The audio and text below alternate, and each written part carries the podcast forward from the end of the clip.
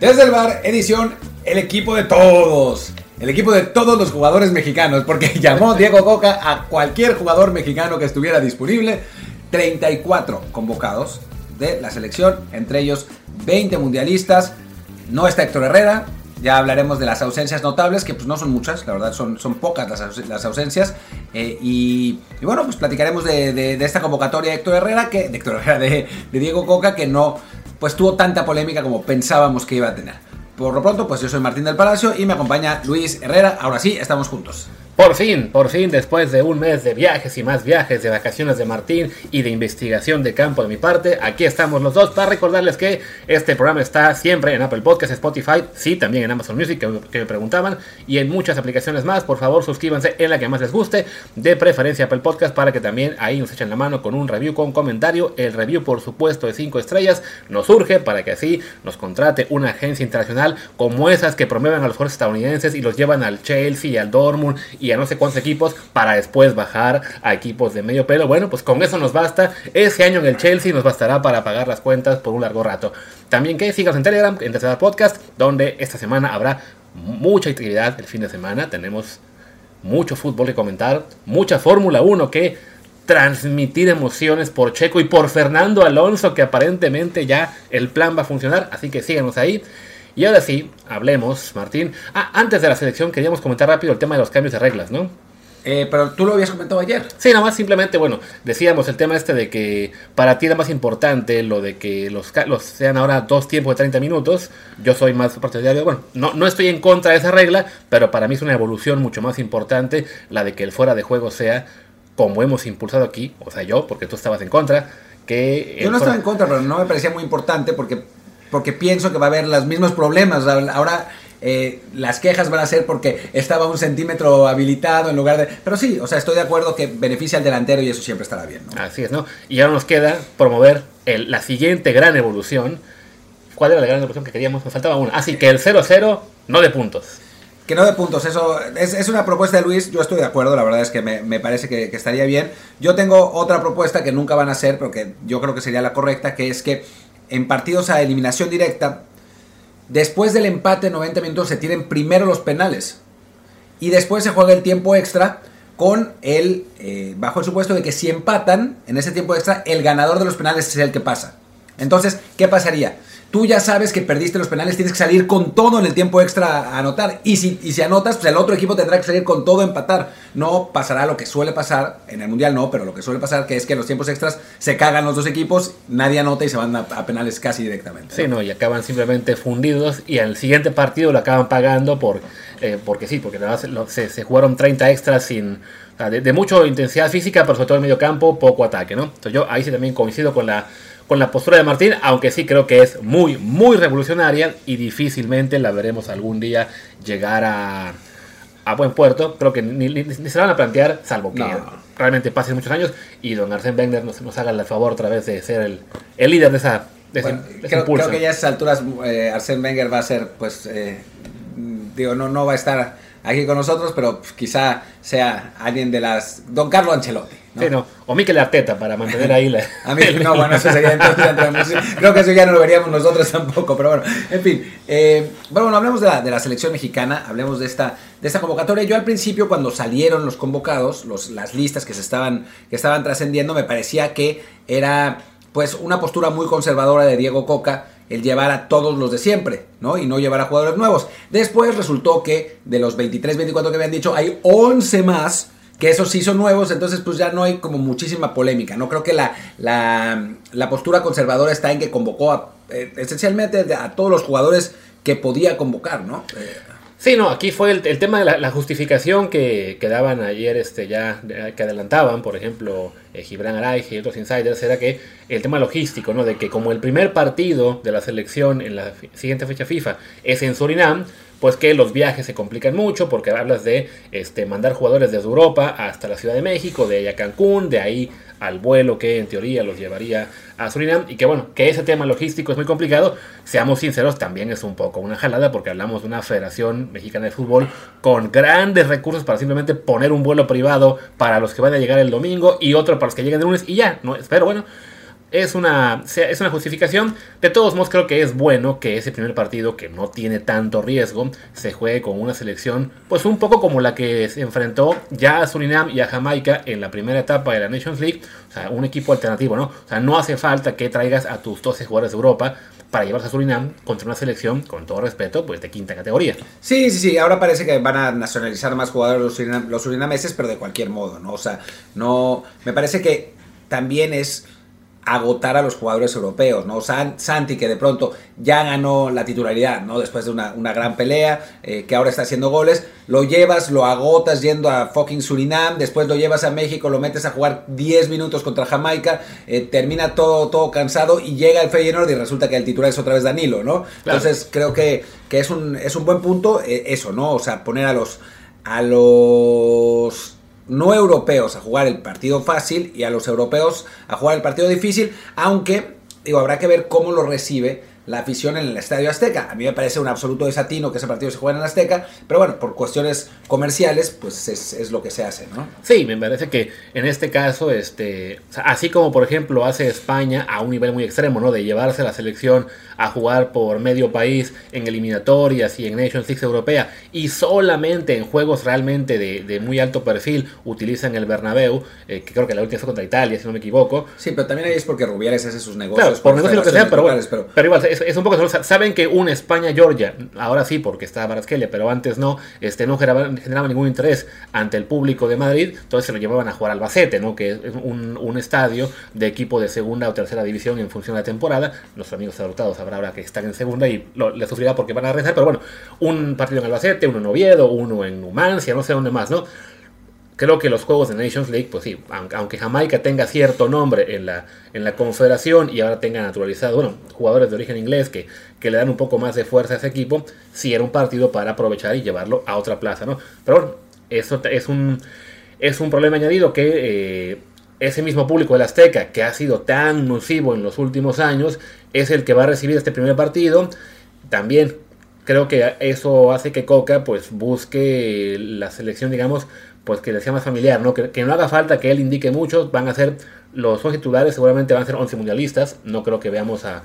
Por ahí a lo mejor Santi sea titular eh, en ese partido, pero... Yo creo que va a ser Raúl. Va a ser un equipo relativamente veterano eh, para tratar de no dar pie a la sorpresa, con el contra de que ese equipo veterano, si no, lo, si no responde de inmediato, eh, la, la afición se puede poner loca, ¿no? Eh, sí, no, creo que es, eh, que es, eh, pues, hay un riesgo, hay un riesgo de que eso, de que eso suceda, de que si el partido va al minuto 35-0-0 empiecen a buchar y a gritar, a gritar puto. Yo tengo un par de cosas que decirte, Luis. Primero, ¿dónde está Aldo Rocha? ¿Dónde? ¿Por qué no está Aldo Rocha? Me pregunto. Muy, buena pregunta. ¿Y el hueso? El hueso Reyes. ¿Por qué no está? O sea, ¿por qué no está esos jugadores que ignorados ignorados por, por el entrenador. Digo, no vamos a ponernos a defender aquí al Tata Martino, pues, pero, pero que la afición clamaba, ¿dónde está Alan Mozo? Lesionado, pero de todas maneras, ¿dónde está? Sí, es, curioso porque además ayer que se habló, eh, que se empezó a filtrar la lista y que dieron ya unos 20, 21 nombres de los habituales y entre 8 y 12 en función de quién se estoy hablando, de los que pueden ser nuevos, casi todos mencionaban a Aldo Rocha y a y a Luis Reyes como por, por los llamados, que además sonaba lógico al ser los jugadores mexicanos que fueron eh, las principales piezas en su Atlas bicampeón. Y cierto, no me había dado cuenta de que, de que no están. Y es que franca, y, francamente, pues no me causa mayor eh, eh, extrañeza o conflicto por lo que ya hemos dicho antes, ¿no? Eran buenos jugadores que fueron parte importante en un equipo campeón en el cual las figuras eran los extranjeros y toda esa eh, cantaleta que había de que tenían que estar, pues era simplemente ¿no? el lloriqueo por eh, el jugador de moda que se les olvida el año siguiente. Sí, no, no, no. No está Jeremy Márquez, por ejemplo, que digo, no ha tenido un buen inicio de temporada, esa es la realidad, pero bueno, era un jugador que con Coca rindió muy bien y que si es joven, pues no lo llevó.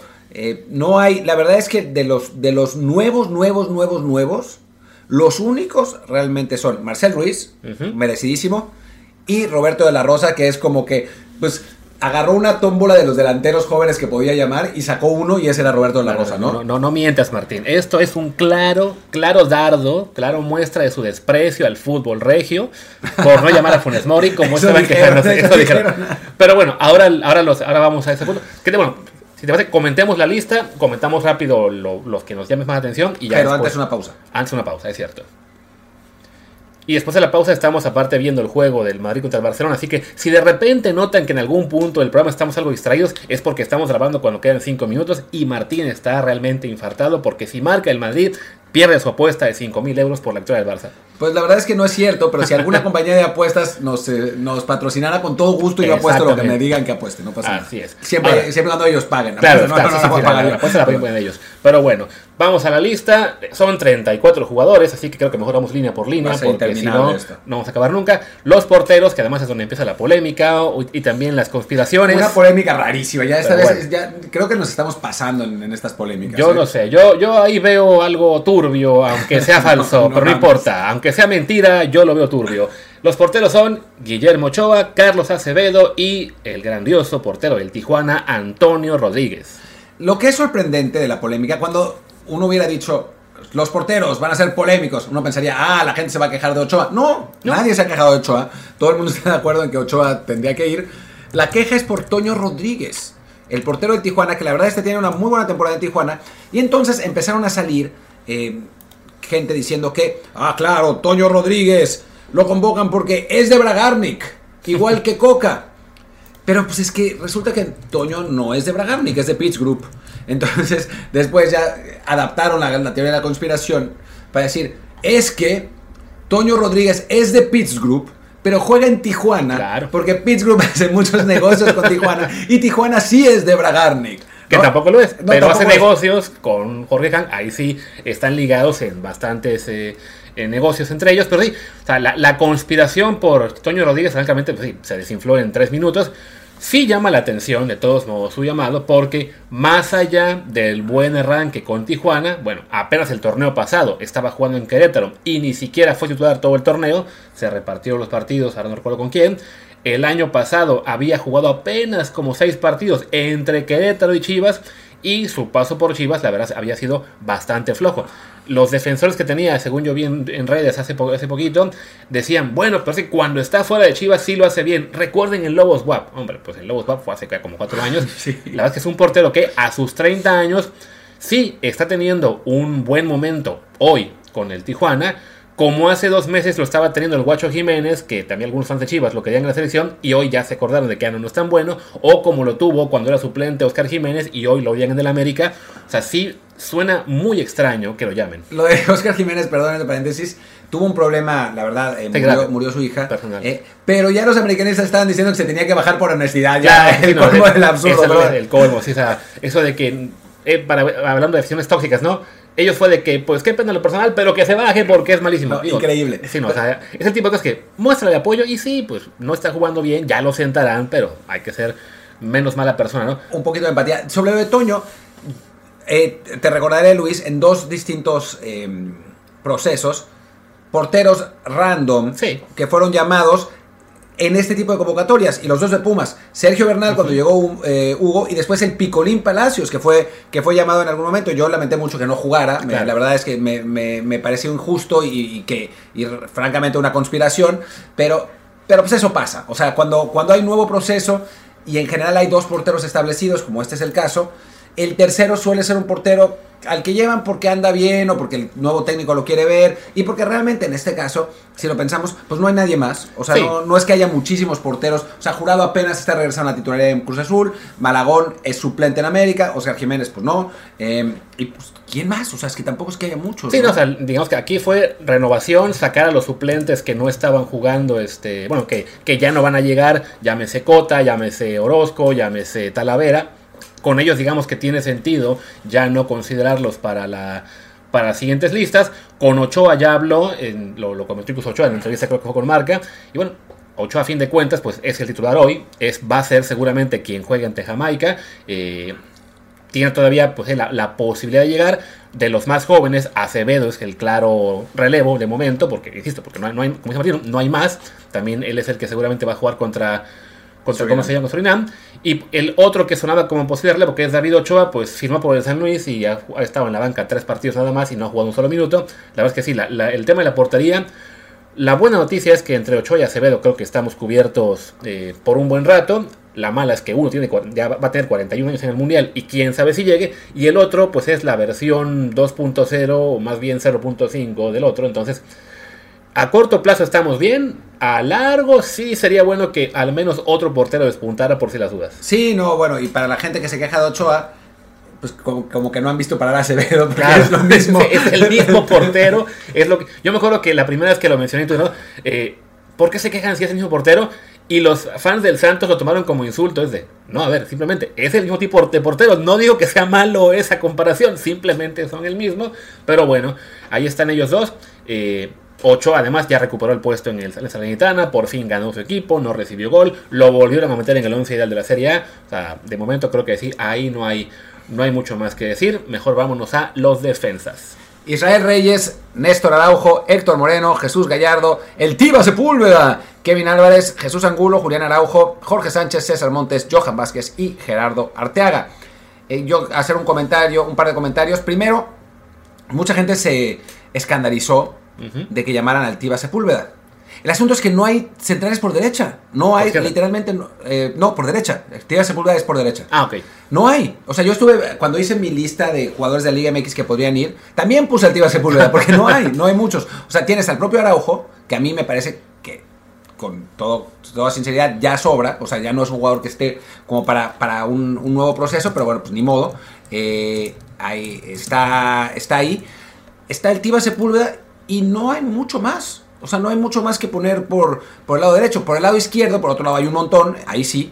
Pero, bueno, podría haber sido Emilio Lara, que puede jugar en la lateral, puede jugar en la central, pero está jugando lateral en América y ni lo llamaron, ni lo llamaron en, esa, en esa posición. Así que, bueno, el otro, que sí podría ser, era Víctor Guzmán, el de, el de Monterrey, que pues se ve que estuvo entre él y el Tiba y decidió por el Tiba. Sí, que Carlos Juan tiene cada 19 años apenas. No, 21. ¿Ya, 21? Bueno, sí. aún, es joven, o sea, va a tener seguramente sus oportunidades en la, en la selección. De todos modos, creo que en este momento es muy claro que los titulares van a ser, bueno, César es titular fijo ya. Eh, y en algún punto Johan le va a tomar el relevo a Héctor Moreno, que era alguien de que yo veía algunas quejas en, en Twitter hace rato, y ese, pero bueno, ¿qué no vieron el Mundial? Héctor fue de los 3, 4 mejores jugadores de la selección en ese Mundial, no hay razón para, para votarlo, sobre todo porque siendo defensa, no es escabellado que llegue al siguiente mundial. Lo ideal sería es difícil, es difícil. Lo ideal sería así una renovación eh, en ese puesto con, con Johan. Pero a fin de cuentas, pues sí, no, no tiene razón de ser que descartemos jugadores simplemente porque creamos que no van a llegar si los otros este, no, no toman el, puesto pues digamos por la fuerza, ¿no? O sea, tiene que ser Johan el que siente a Héctor y no el técnico que sea quien diga, ay, bueno, sí, ya estás viejito, va para afuera, ¿no? Venga este muchacho que, que pinta muy bien. Eso sí, veía yo hace rato lo que fue el, cuando estaban comentando la, la posible lista en, en tu DN estaba Gibran Araya diciendo que, iban, que iban a ir Johan Vázquez y Jorge Sánchez. Me parece que, y, alguien le repela, aunque no juegue, lo dijo después esa persona de mencionar el nombre de Jorge Sánchez, pero creo que se refería a Johan. Y ese, a ver, Johan lleva ya mes y medio siendo titular clave en, en, el Cremonese. Un Cremonese que está jugando mejor desde que él es titular. Y ese, un ejemplo más de cómo no solamente muchos fans, periodistas incluso que están en la tele o en otros medios eh, hablando de la selección, no ven los partidos que no sean los de su club local. Es una vergüenza, es realmente una, una, vergüenza absoluta. Y en el caso de Héctor, yo platiqué con él eh, después de la convocatoria y me dice que lo que le dijeron y que él lo, siente es que, que pues, puede ser muy importante en, esta, en este periodo de transición. Es un tipo muy profesional, eh, realmente alguien que, que, que, no tiene pues vicios, es un líder desde el punto de vista, eh, pues digamos, eso, como emocional, ¿no? O sea, de, del ejemplo que puede, que puede seguir. Y yo creo que para los jugadores jóvenes siempre será importante tener un ejemplo así, aunque, digamos, sea difícil que llegue realmente al, Mundial de, México, ¿no? O sea, si finalmente llega y está jugando como Tamendi a esa edad, pues claro. tanto mejor, ¿no? Pero aún así creo que sobre Héctor, o sea, yo hay algunos, algunos jugadores veteranos que no hubiera llevado, a Héctor lo hubiera llevado en, todos sentidos, no tanto porque sea mi cuate, porque sí lo es, pero sino porque lo conozco y sé su que su personalidad, sé su profesionalismo y sé que eso puede ayudar mucho a los, a los jugadores jóvenes. ¿no? Y a, a corto plazo ayuda, sobre todo porque vimos en el Mundial que él fue de lo mejor, ¿no? Si en el Mundial él hubiera sido de los que tuvo mala actuación, probablemente lo hubieran cepillado como otro jugador con el que comparte primer nombre, eh, y ahorita hablamos de él Ah, cuando hablemos de los ausentes, pero bueno, creo que sí, Héctor a corto plazo ahí está, y sí, ya a futuro, eh, César y Johan pueden ser la base, si va a jugar con línea de 3, hay que mencionar la posibilidad de que Edson sea ahora el tercer central, porque también ha estado jugando así en, en el, en Yo el creo Ajax. que si hace eso, por lo menos ahora, va a jugar con Montes de Libero, con Araujo por derecha y con Héctor por izquierda, por Sí. el momento. Porque además esa es la posición que está jugando Montes en, en español. español, ¿no? Y bueno, ahí están eh, los, este, los centrales. Eh, Sepúlveda, sí, pues creo que él está. Él y Angulo, básicamente, pues van a. Quizá que van a jugar probablemente uno de los dos en el juego contra.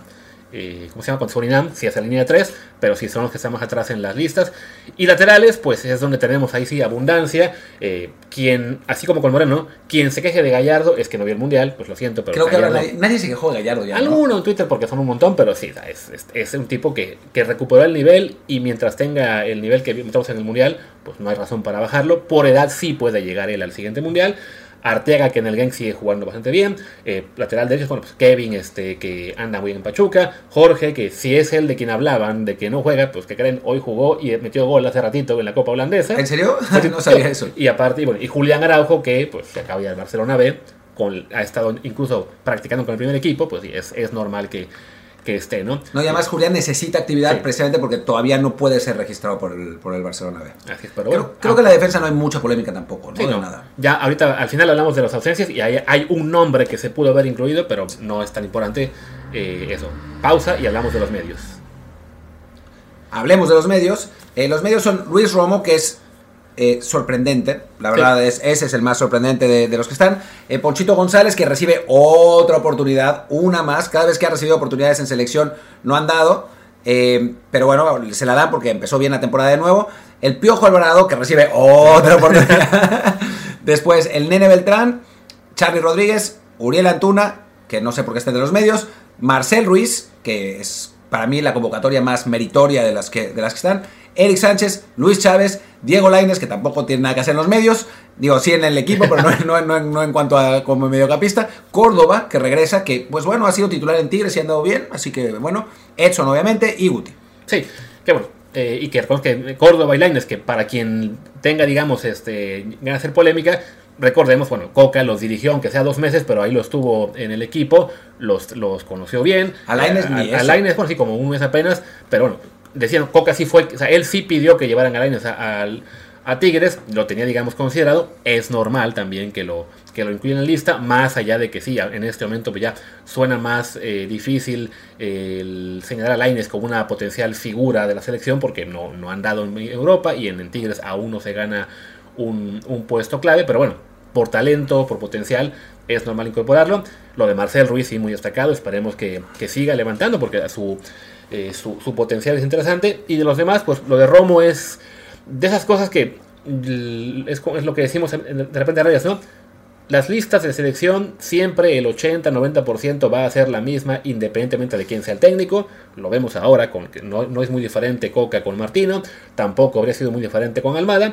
Y pues Romo, aunque no han dado bien por, ¿qué será? Año y medio, pues por trayectoria, por talento, por, Por físico, cualidades, por físico, lo siguen considerando, ¿no? Aunque sí es evidente que en este momento eh, no está cerca de ser el jugador que era hace dos años. No, y después, bueno, pues está el Piojo Alvarado, que no es, no es muy amigo de, de este, de este podcast. Eh, está Charlie Rodríguez, que pues tampoco mucho, pero bueno, pues ahí Sí. tampoco hay muchos más así. Eh, y bueno, no hay, no hay como grandísima diferencia, ¿no? O sea, creo que son los medios que vimos, más Marcel Ruiz en lugar de Héctor Herrera, que además en este momento de sus carreras tienen perfiles parecidos. Digamos, Marcel Ruiz es un eh, medio que para mí puede jugar más adelante, pero que eh, el Penacho Ambriz lo tiene sacando balones desde, desde la defensa, así como Héctor Herrera, porque tiene muy buen pie, eh, llega- pisando área a veces, así como hacía Héctor Herrera. Así que bueno, pues una versión hoy más joven de Héctor Herrera, y pues la verdad, dentro de la enorme polémica que ca- hubiera causado la convocatoria de Herrera, pues que haya llevado a Marcel Ruiz, la verdad es una mejor idea. ¿no? Así es, ¿no? Qué bueno que están Eric Sánchez y Luis Chávez, que creo que van a ser, al ser Liga MX, seguramente van, a estar ambos en el partido contra Surinam como los referentes del medio campo. Eh, y bueno, en el, caso de Herrera, ahorita hablamos un poquito más. Y creo que también el, Piojo Alvarado está junto con N. Beltrán, pues en parte por el buen momento que lleva Chivas. Entonces a ellos se les está atribuyendo ese, ese buen paso del rebaño, aunque no estoy tan seguro de que ellos sean los dos principales. Pero bueno, en general están la mayoría de quienes tienen que estar y y cómo se llama. Y vamos a ver a muchos de estos en la, en la, en la siguiente. Bueno, contra Surinam, porque además es europeos. ¿Quién está entre los medios? Solamente Edson Álvarez y ya, ¿no? Todos los demás juegan en México. Guti. Ah, sí, Guti, que él está yendo y viniendo con el, con el PSB en titulares y no, pero bueno. De todos modos, por, por donde juega y por nivel, en una lista de 34 era normal tenerlo. Y ahora sí vamos a los delanteros, que en este caso son 6, aunque ahí Antuna y y Lines debieron contar en esta zona, que son Irving Lozano, Orbelín Pineda, Henry Martín, Roberto de la Rosa, la gran sorpresa, entre comillas, porque ya sabíamos, Raúl Jiménez y Santiago Jiménez. A ver, pues el nombre que, destaca es, Roberto de la Rosa. No, yo no entiendo por qué está ahí. O sea, lo he visto jugar muchas veces. Es un futbolista que, digo, ahora, ahora recuperó la titularidad en, en Pachuca porque se fue gente y no pudieron contratar a, a, Además. o sea, nadie más. O sea, no les, no les dio tiempo de, fichar a un 9. A ver, es un jugador que desde divisiones inferiores tiene potencial, desde selecciones menores, fue, fue a todas las selecciones prácticamente. Nunca metió muchos goles, esa es, la realidad. Es un poco rara la, la, convocatoria. Tampoco creo que juegue mucho. O sea, estará en la posición de Raúl o de Santi. Tal vez, como los dos son europeos, pues quiera llevar a alguien que sea suplente de Henry Martín en el partido contra Surinam y por eso lleva a Roberto de la Rosa. No creo que sea para hacer un escándalo, sinceramente. O sea, no, si, si esta hubiera sido. ¿Cómo que no? No puede ser, man. Eh, eh, discriminando. Una afrenta. Eh, si Don Robert estuviera vivo. Exacto. A ver, si si esta hubiera sido una selección de 22, Roberto la Rosa no hubiera estado ahí, así que no, no creo que sea como para ponerse a llorar, ¿no? Sí, no, creo que está quizá un poco por proyección, por edad, por será de estos nombres que a, que a Diego Coca le, gusta por cualidades, pero que definitivamente su, su desempeño, sus números en, la liga no dan para, para justificar una convocatoria. Y esto no es para criticarla o para condenar a Coca, porque hay que recordar, muchos técnicos pues ven en algunos jugadores ciertas características que les gustan y los llaman, aunque sus números en liga no sean espectaculares, y funcionan. No digo que sea el caso de Roberto de Rosa, que eso vaya a ocurrir, pero bueno, el, ver a un jugador en una posición en la que estamos algo, algo flacos. Eh, algo flacos, estamos flaquísimos. O sea, si piensas en delanteros jóvenes, nueve jóvenes, Macías, que se vuelve a romper. sí, ya. Eh, después, eh, Santi Muñoz que apenas está regresando. El Mudo Aguirre, pues que es un jugador que no te va a dar mucho más de lo que ya te ha dado, ¿no? Creo que ya tiene 26 años, eh, ya por una cuestión de tamaño, pues ya no te da para, para muchísimo más. Em, y después es que no hay más. O sea, que estén jugando, no hay más. Realmente no. O sea, están los de Chivas, que pues, no haces uno de los tres. O sea, no hay más. Sí, no, los que hay son los que se van a actualizar. Y creo que podemos ir hablando, de hecho, de las ausencias con eso, porque de entrada, una es la que ya hicimos un poquito de, de burla, pero que sí llama la atención, la de Funes Mori porque sí, entre los nueve, pues él de hecho anda bien, de lo que comentaban, era, parte de la queja de los eh, periodistas regios, que aunque nos reamos un poquito, pues sí tienen razón, lleva, lleva mucho más goles que Roberto de Rosa. creo que esta temporada lleva más goles que Roberto de Rosa en su carrera. En su vida puede ser. Sea, aquí tengo la ficha de la Rosa, en primera división lleva 16 goles desde que debutó. ¿Tantos? Tantos, tío, pero debutó hace seis años. Pero aún así me parecen muchísimos. tuvo una, temporada, tuvo ocho goles. Bueno, un año futbolístico. Sí, sí. La, de 2021, ahí metió ocho. O sea, la mitad de sus goles fueron todos en una sola temporada, que fue la 2020-2021. Y sí, Funes Mori, no estoy seguro de que llegue, de que lleve ya los 16 este año únicamente. Pero sí, lleva en, por ahí debe estar, ¿eh? En toda su carrera, sí tuvo por lo menos unas, este tres o cuatro temporadas en, que, en la que los acumuló. O sea, lleva 12 goles este año con Monterrey. Y sí, tuvo temporadas de 20, 17, 16, 15, 15, 15. O sea, sí, es entendible la, molestia en el fútbol regio, en el, en el medio regio por no, porque no esté. Creo también que tiene que ver con que en un futuro no muy lejano vamos a ver a Nico Ibáñez. Y Coca no quiere tener una bolsa de naturalizados demasiado grande. Nico Ibáñez y Julián Quiñones, ¿no? O sea, creo que Quiñones es el, es el más importante. Ibáñez es un buen jugador, es un buen 9, sin duda. pero como Quiñones no tenemos otro jugador. No hay, Sí. no hay un jugador mexicano, no hay un extremo así eh, de tanta potencia física, eh, de esa estatura, ¿no? Todos Claro. los extremos miden unos 60. Entonces creo que, que por ahí va, yo también estoy de acuerdo que por ahí va la cosa y siente que con Santi, con Henry Martín, con Raúl Jiménez, pues Funes Mori no hace falta en esta convocatoria realmente. ¿no? Así es, creo que va, va a tener muy difícil Funes Mori regresar a la selección, eh, sobre todo digo, por el caso de, de Ibáñez, y sí, porque bueno, estando ahí Santi y Raúl, eh, se le va a complicar la cosa, ¿no? También, bueno, otras ausencias, ya que estamos hablando, bueno, hablamos de Dorroche y Luis Fuentes, que creo que no, pues sí, simplemente pues comprueban lo que decíamos un poco al, al- hace unos años, ¿no? bueno, hace, un año, pues eran jugadores que sí, que estaban rindiendo, que estaban de moda, pero que pues no, hasta el propio Coca, ¿no? No los ve como esenciales en, en un eh, enclave selección mexicana. De hecho, casi ni hubo escándalo hasta donde yo he visto porque no estén. Por el que sí hubo escándalo, y con cierta razón, es por el Pocho Guzmán.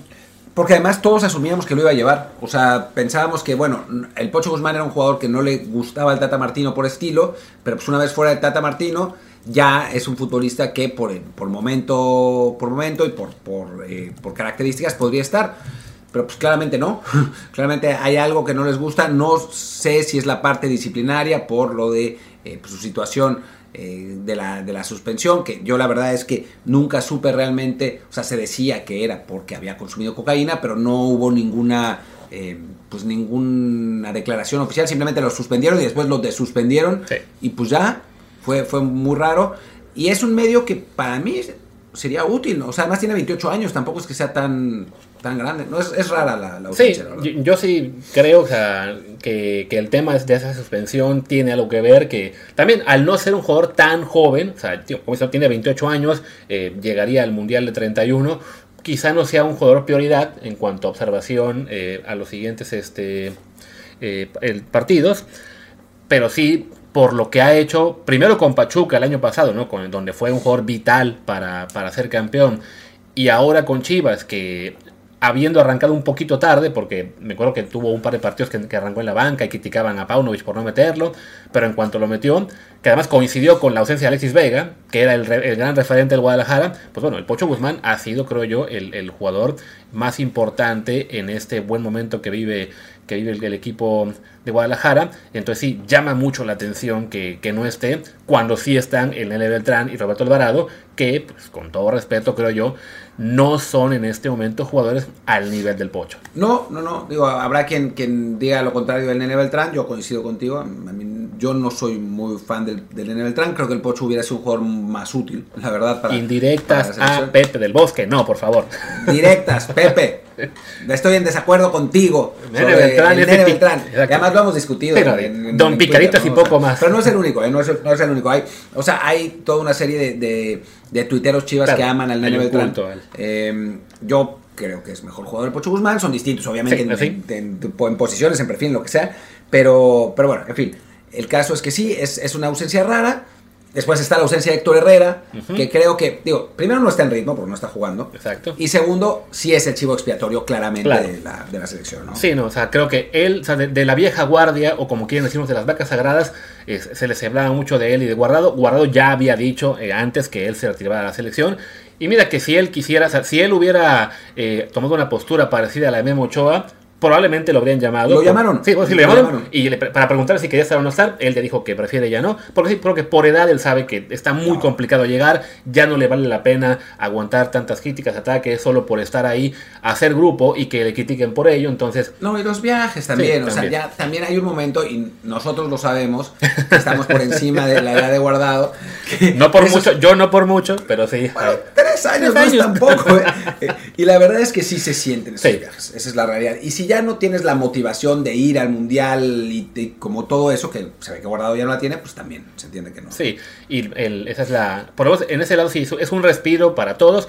Y lo de Héctor Herrera, pues sí, desafortunadamente no, no llegó bien al mundial. eh, con selección en general le, le, fue mal en los últimos año y medio, casi dos años. Creo que su último buen momento fue el de contra Canadá en la Copa Oro, que él marca el gol con el cual se, se gana semifinal. Después de eso tuvo un par de buenos este, pases para gol, en algún partido, si no creo que el de Jamaica, algunos, o sea que sí fue que fue también el amistoso contra Suecia, que igual dio el pase para gol Sí, a Alexis pase- Vega. sí. Pero un pase sí, filtrado buenísimo. pero sí, su- sus, sus aportaciones importantes al Tri fueron muy pocas, muy esporádicas. Y más allá de que en clubes haya tenido mejor nivel en algunos, en algunos tramos, sobre todo con Atlético de Madrid en el primer semestre del 2022, pues sí, ya en, el momento que se fue a la MLS fue un poco como decir, pues yo ya estoy pensando más en el futuro y en, el, y en, y en llevarla tranquila. Y a un jugador que, pues que faltando seis meses para el Mundial, decide irse a la MLS, con cierta razón y también con cierto eh, pura bilis del fan y del periodista, pues sí se entiende que se le tome como el, como el chivo expiatorio y como el jugador que no tiene que estar en, al menos en este momento, ya si después recupera nivel, ah, se, se podrá hablar de él, ¿no? Sí, pues no es tan grande de edad, pero bueno, en fin. Y después, en la defensa, pues creo que el único que falta es el Toro Guzmán, que pues, tampoco es tan grave. Y había un nombre que también se mencionó mucho, aunque no está, que es Omar Campos. Que es Omar Campos, que pues creo que está pagando el no haber arrancado bien la temporada con Santos, ¿no? Eh, está, ha, ha bajado de nivel. También llevan a tres laterales derechos, ya son muchos, Sí. o sea, ya... Y a ninguno de los tres lo iban a bajar. Digo, Tres zurdos. Que Tres zurdos, perdón, sí. Que igual, o sea, que son Gallardo, Arteaga y Angulo. y Angulo, que, o sea, podían bajar Angulo, pero Angulo te puede jugar también central. O sea, creo que era complicado. Claro, ¿no? y además Angulo, pues Coca lo tuvo en Tigres Ah, claro, dos además. meses, entonces por, por mero, este, pues por relación más cercana de los últimos dos meses, a ver, lo tuvo también en, en- en Atlas quizá, ¿no? En algún punto. Ah, seguramente, sí, ¿no? claro. Creo que sí, entonces, eh, sí, ¿no? en el primer campeonato puede, ser que, que hayan estado juntos, entonces bueno, es normal que lo haya considerado. Creo también que Omar Campos, en cuanto mejore su nivel y se vaya a Europa, que creo que urge que lo haga, va a acabar siendo un, un jugador, no diré clave, porque en esa posición tiene mucha competencia, pero sí tiene posibilidades de, de estar eh, siendo convocado más adelante. Y bueno, ya, el último del que vamos a dar, más por las pruebas, Chicharito, que también dijo que la puerta está abierta, aunque ahora esté lesionado. Está lesionado. Esa es, esa es la realidad. Tal vez hubiera podido ir él en lugar de Roberto la Rosa. Esa es, es la realidad. También no está en ritmo. Sí. O sea, es lo- o sea, su, su mayor actividad física es la Kings League, pero pues eso no puede contar. este, o sea, todo bien, pues, si no llamamos a Ronaldinho. Supongo que cuando eh, Javier esté de regreso entrenando, esté de regreso físicamente a, a punto, pues se analizará y seguramente lo, lo llevarán, porque pues no, o sea, lo que dijo Coca es que nadie estaba, estaba vetado y si comparamos a Chicharito con Roberto de la Rosa, creo que todavía hay una, una diferencia importante ahí, ¿no? Sí, además de que Chicharito seguramente en cuanto se recupere y esté de vuelta en las canchas, pues no tardará mucho en llegar a 6, 8 goles con, con el que es con el Galaxy en la MLS, que acaba de empezar, si no la, la temporada recién arrancó, entonces bueno, por la edad que tiene yo no veo que el Chicharito llegue al, al siguiente mundial, pero igual al corto, al corto plazo es este un nombre que va a estar ahí hasta que ya su declive también sea notorio a nivel de clubes. Sí, y bueno, como está en, la MLS, nunca será Va a tardar, va a tardar más. En fin, pues bueno, pues ya está. Ya Ya, no, no, no da para más. Eh, pues muchas gracias por acompañarnos. Yo soy Martín del Palacio, mi Twitter es arroba martín de ELP. Yo soy Luis Herrera, el mío es arroba luisrha, el del programa es desde el bar POD, desde el bar pod, en Telegram estamos como desde el bar podcast, pues gracias y quizás hasta mañana o si no el domingo con la Fórmula 1. Chao.